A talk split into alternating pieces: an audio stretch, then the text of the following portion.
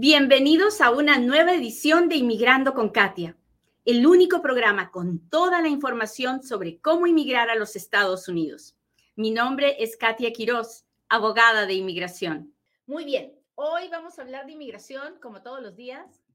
Este es el momento en el que yo le pido, por favor, que le machuque el botón de compartir, que nos permita llegar a un inmigrante más.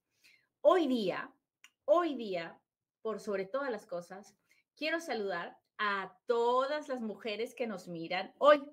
Hoy es el Día de la Mujer y es un día que debemos celebrar. ¿Por qué? Porque es el día donde se reconoce la importancia de nuestro género. Así que a todas mis amigas que me miran, que me apoyan, que me acompañan, feliz día, que Dios las bendiga, que les conceda todos los deseos de su corazón, que les dé mucha salud para seguir luchando en este país y seguir avanzando, enseñándole a nuestras siguientes generaciones que vale la pena vivir. Felicidades. Vamos a hablar hoy día de tres cosas que son importantes a la hora de hacer cualquier trámite migratorio que no deben pasar desapercibidas para que usted tenga la mejor oportunidad de que se apruebe su caso. ¿Ok? Así que cuénteme si está aquí, cuénteme de dónde nos está mirando. Si usted es mujer, levante la mano y diga, acá estoy, feliz día, Katia. Muy bien. La primera cosa que tenemos que recordar a la hora de hacer cualquier trámite de inmigración es que usted tiene que tener los requisitos para ese trámite. lo primero que tiene que averiguar no es qué forma se llena. No, no, no.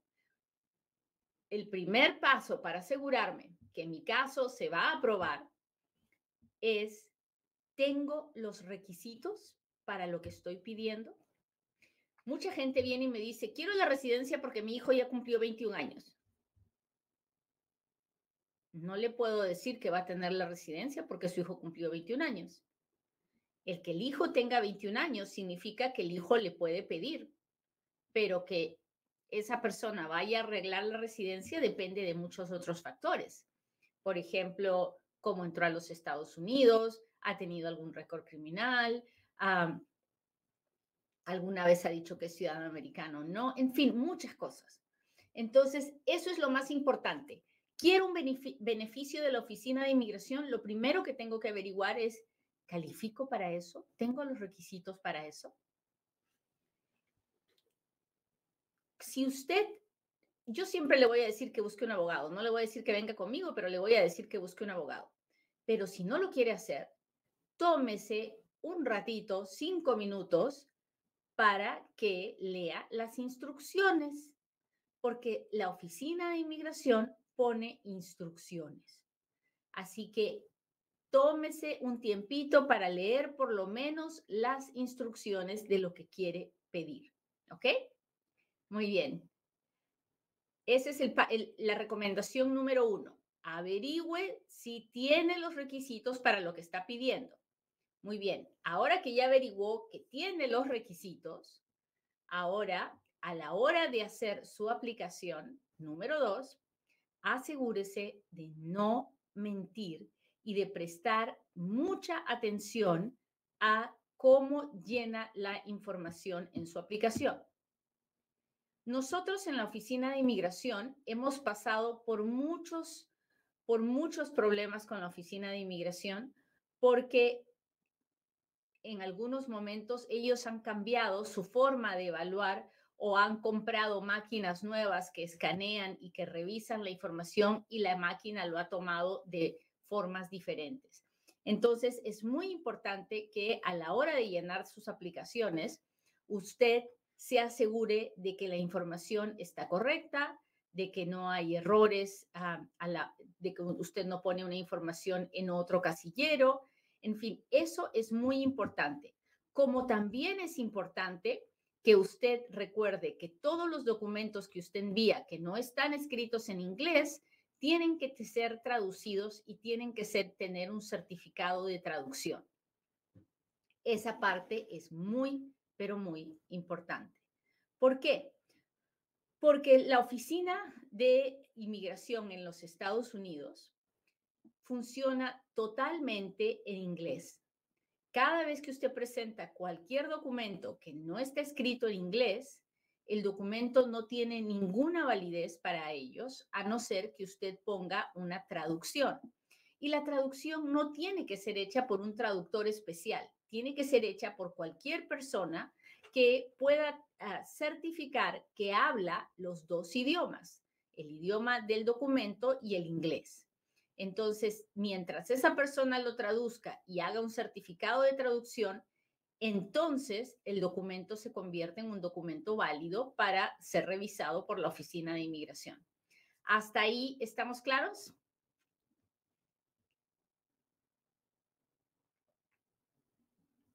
Hola, hola mi gente de TikTok. Feliz día a todas mis mujeres TikTokeras. ¿Dónde están? ¿Dónde están?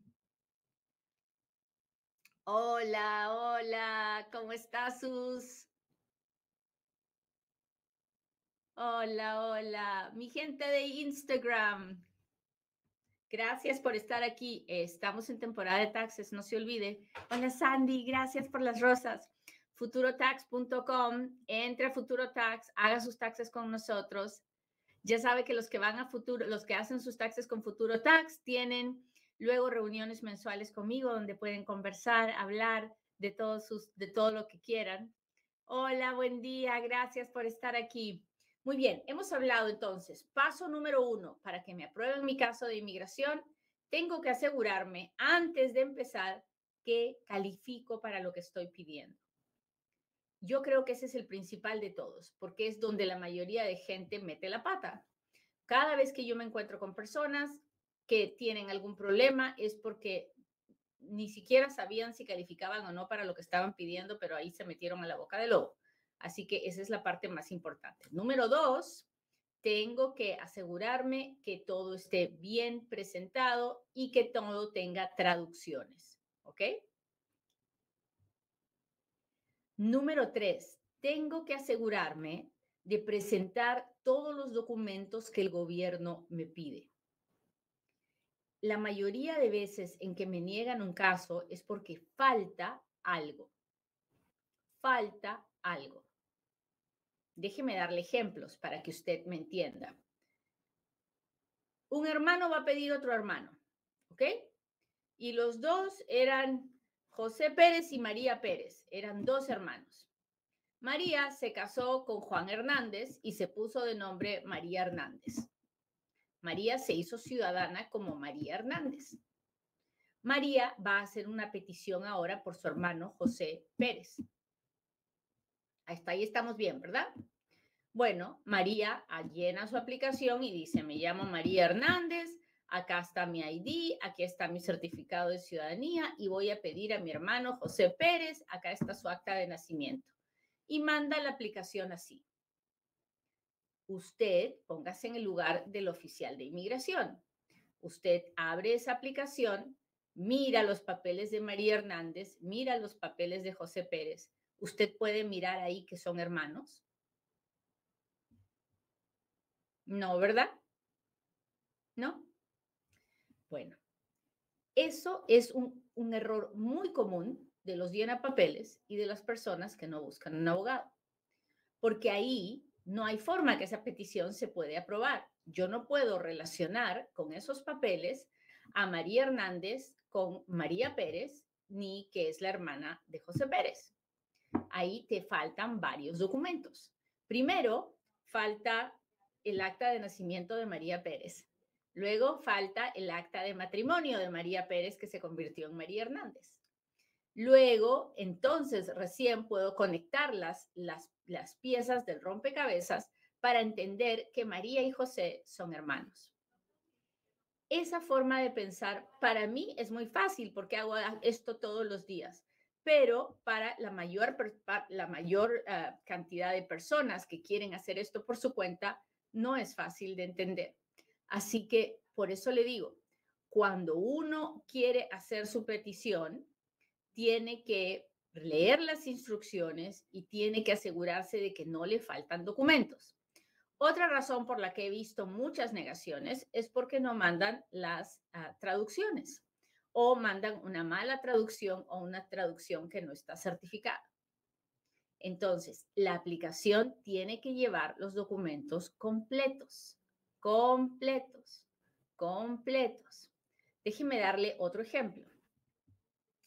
Uh, usted va a pedir a su papá o su papá la va a pedir a usted, pero su papá y su mamá nunca se casaron y usted ahora quiere pedir a su papá y hace la petición, pone los papeles del papá, pone el acta de nacimiento de usted, ahí su papá aparece en su acta de nacimiento, fabuloso. Pero resulta que como su papá y su mamá nunca se casaron, la ley dice que tienen que probar que fue legitimizada, o sea, que tuvieron, ah, no solamente que está en el acta de nacimiento, sino también que tuvieron una relación de padre e hija y hay que mostrar evidencia de que tuvieron una relación en la infancia, que papá la mantuvo, que papá la cuidó.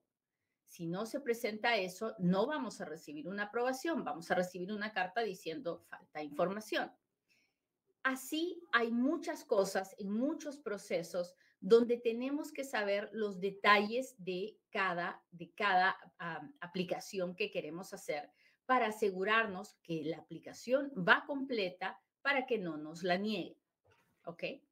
Entonces, no es ninguna. Les acabo de dar ejemplos solamente de peticiones familiares, que es lo más simple, el procedimiento más simple que se puede hacer con la Oficina de Inmigración. Y como ven, les estoy dando ejemplos donde la cosa se complica bien mucho y ah, no es tan fácil como uno pensaría. Ah, yo sufro cuando las personas me dicen, ¿Cómo lleno mi aplicación de asilo? Y yo digo, Dios mío santo, si a mí me ha tomado años de años de años poder entender cómo hacer una buena aplicación de asilo, sufro pensando que las personas tienen que hacerlo por su cuenta.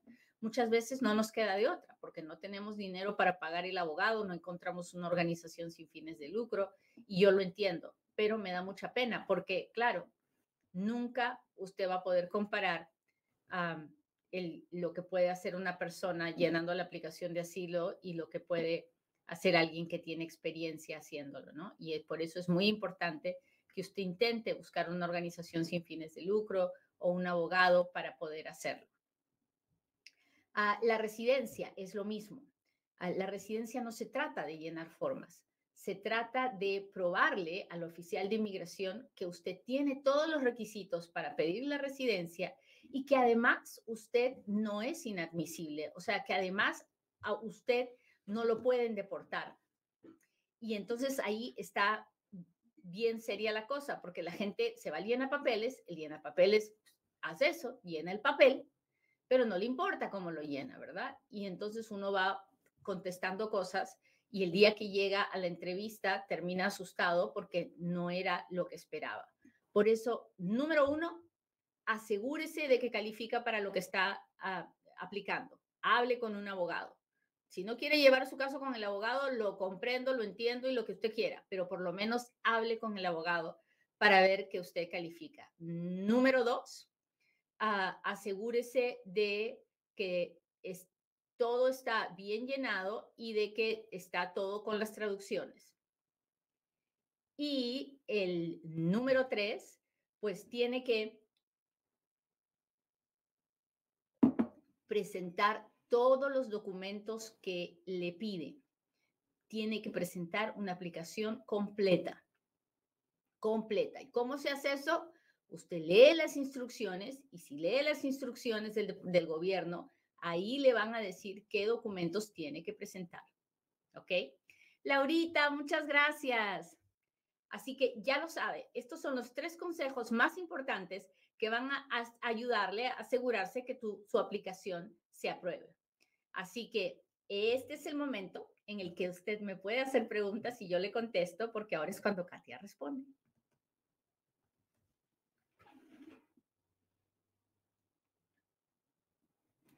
Muy bien, muchachos.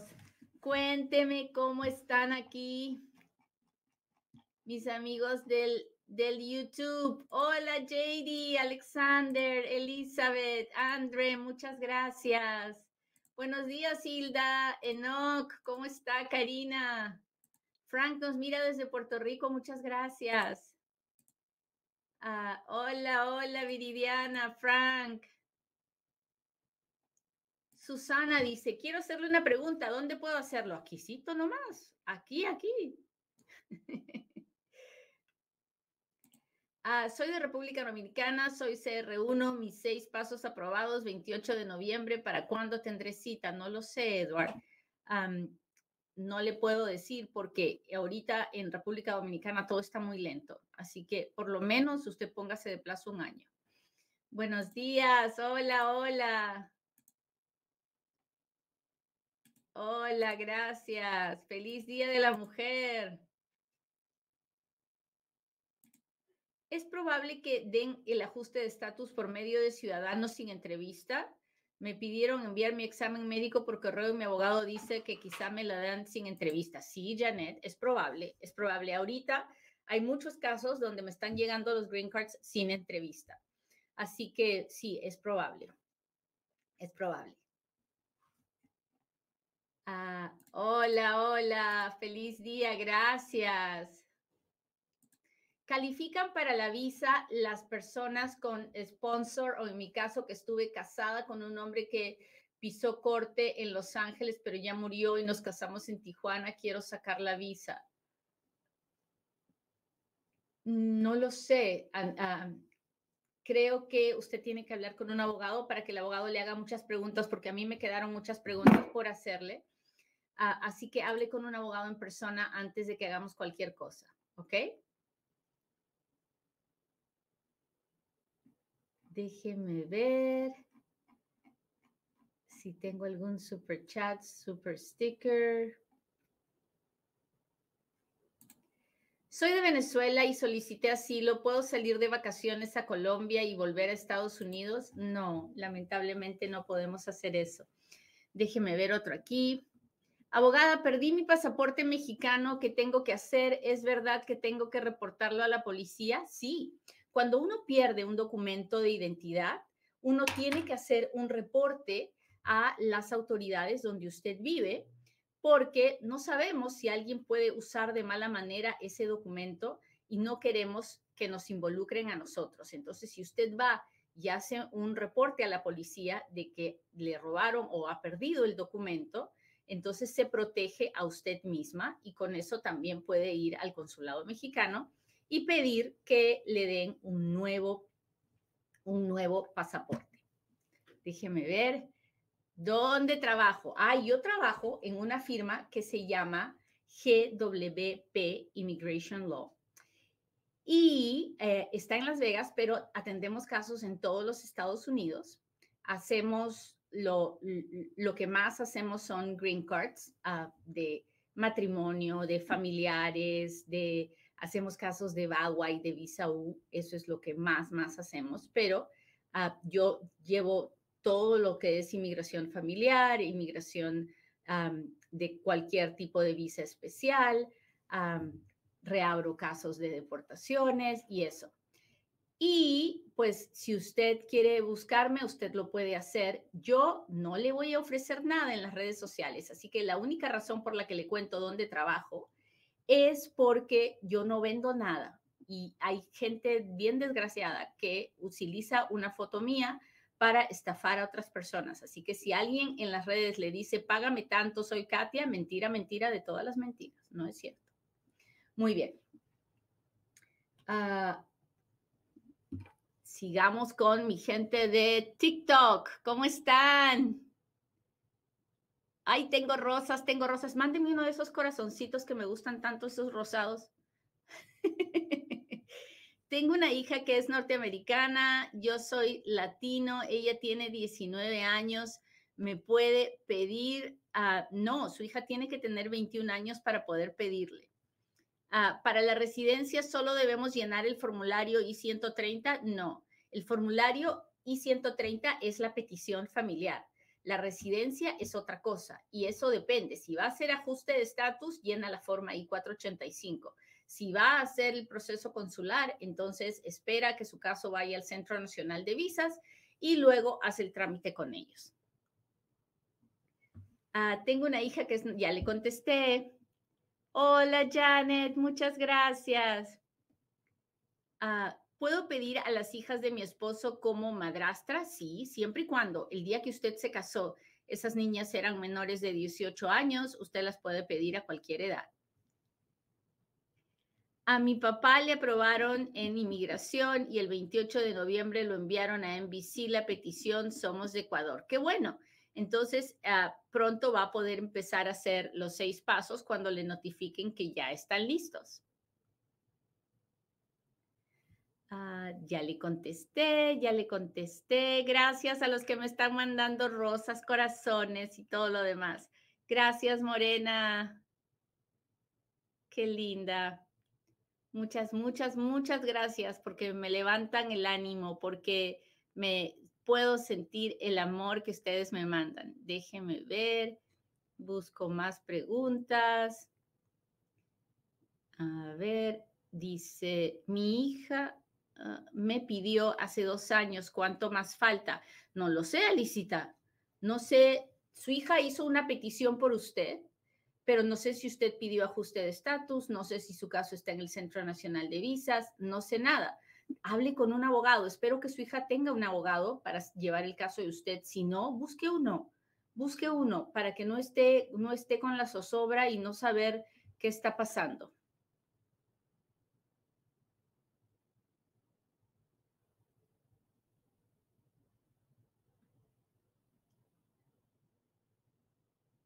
Déjeme ver. Puse mis huellas de la visa U en marzo del, 2018 a cuánto dura el proceso del permiso de trabajo. a mí ya me están llegando permisos de trabajo de buena fe para aplicaciones del 2018 y me están llegando ya visas U para principios del 2017. Así que debe llegar en cualquier momento. No coma ansias. Esperen Dios. Pronto, pronto va a llegar. Mario dice, buen día doctora, ¿cómo estás? Pues aquí estoy con todas las ganas. Hoy me levanté contenta, agradecida, ah, pero me levanté muy temprano, así que no dormí mucho. Ah, ¿cómo se, ¿Cuándo se puede entrar por frontera? Ah, no se puede entrar por la frontera. Si no tienes documentos legales, no se puede. Así que no, no le voy a decir cuándo, porque no se puede la gente que está llegando está, está siendo puesta en proceso de deportación o está siendo deportada. Ah. Feliz Día de la Mujer, gracias, gracias Janet, Isra, qué lindas, muchas gracias. ¿Qué es el Obamacare? El Obamacare es el nombre que le damos a una ley que, eh, que hizo el presidente Obama para que, para que todas las personas tuvieran la obligación de tener un seguro médico. Ah, se fue cambiando después de que vino el presidente Trump y ahora ya no es una obligación, pero ha quedado una central de seguros médicos en cada estado y a eso le, le decimos ahora el Obamacare, ¿no? si, si, compras tu seguro médico a través de esta central que tienen, que hay en cada estado, una central de seguro médicos, entonces eh, puedes recibir subsidios y eso te ayuda para poder tener tu ah, seguro médico. Puedo traer a mi hija de 19 años ah, para pedirla desde acá. Yo tengo residencia temporal por matrimonio. Pues mire usted, nadie puede venir con visa de turista con la intención de quedarse. Así que creo que es una buena idea que usted hable con un abogado en persona. Ah, y evalúe cuáles son todas las, opciones. No creo que es algo que eh, va a poder resolver de esta forma.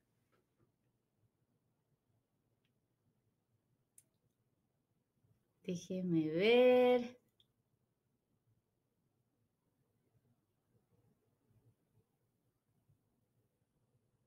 Ya le contesté. Hola, soy dominicana y vine por frontera y me dieron un parol. Eso quiere decir que la pusieron en proceso de deportación. Así que por favorcito, busque un abogado que la ayude en ese proceso de deportación. Mi hijo cumple 22 en julio, ya me puede pedir, yo tengo la 245 y por supuesto que ya puede, Dios permita que usted tenga todo lo que se necesita para pedir la residencia hable con un abogado que le lleve su proceso. Muy bien. Déjeme ver aquí cómo está mi gente del Facebook. ¿Cómo recuperar el pasaporte cubano que me quitaron en la frontera o debo ir a otro lugar para hacer de nuevo? Uh, Mari, yo intentaría sacar uno nuevo porque es bien difícil que la oficina de uh, la patrulla fronteriza me lo devuelva. Uh, no es imposible, hay un procedimiento, pero la verdad es que eh, demora la vida entera y es más fácil si usted puede conseguir uno. Ahora, si no puede conseguir, conseguir uno, entonces tenemos que, tenemos que pelearnos con ellos. Ah, ¿Hay alguna forma de acelerar el proceso de asilo? No, no la hay. Y, y, y, la verdad es que es que Dios sabe por qué hace las cosas, porque como usted sabrá, el noventa y tantos por ciento de las aplicaciones de asilo son negadas. Así que muchísima gente tiene la suerte de que no se, ah, de que sus casos estén bien demorados. Gracias, Anita. Gracias por estar aquí. Ah, apliqué para la visa U en diciembre del 2017 y todavía no he recibido nada. ¿Sabe cuánto tiempo más faltará? Ah, pues para, los permisos de trabajo de buena fe ya estamos, ah, en el 2018, así que ah, hable con su abogado, vaya y búsquelo. Ya es la hora de que pregunte. Buenos días, buenos días, gracias, gracias por estar aquí. Massachusetts presente, hola, hola. Migración ya me solicitó mi examen médico. ¿Cuánto tardará la entrevista? No lo sé, Karencita. Ah, depende de la ciudad donde usted viva. Esas son cosas que tiene que, que, que, no le puedo contestar porque no me las sé de memoria los tiempos de procesamiento. Ah, ¿Cuántos tipos de paroles hay? Hay muchos.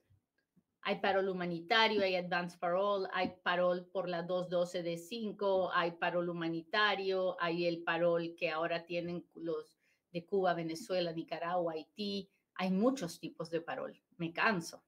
Uh, por eso es que hay tanta confusión entre las personas. Unas personas creen que parol es un permiso para vivir aquí, no lo es. Uh, la mayoría de, de los paroles, uh, sobre todo de las personas que vienen indocumentadas, son simplemente permisos para hacer un proceso de deportación. Así que hay que tener mucho cuidado con eso. Bueno, muchachos, me tengo que ir, tengo que empezar a trabajar. Que tengan un lindo día, que Dios los bendiga, que hoy puedan uh, sentir la esperanza latiendo en cada uno de los corazones. Y feliz día, mis mujeres. Bye.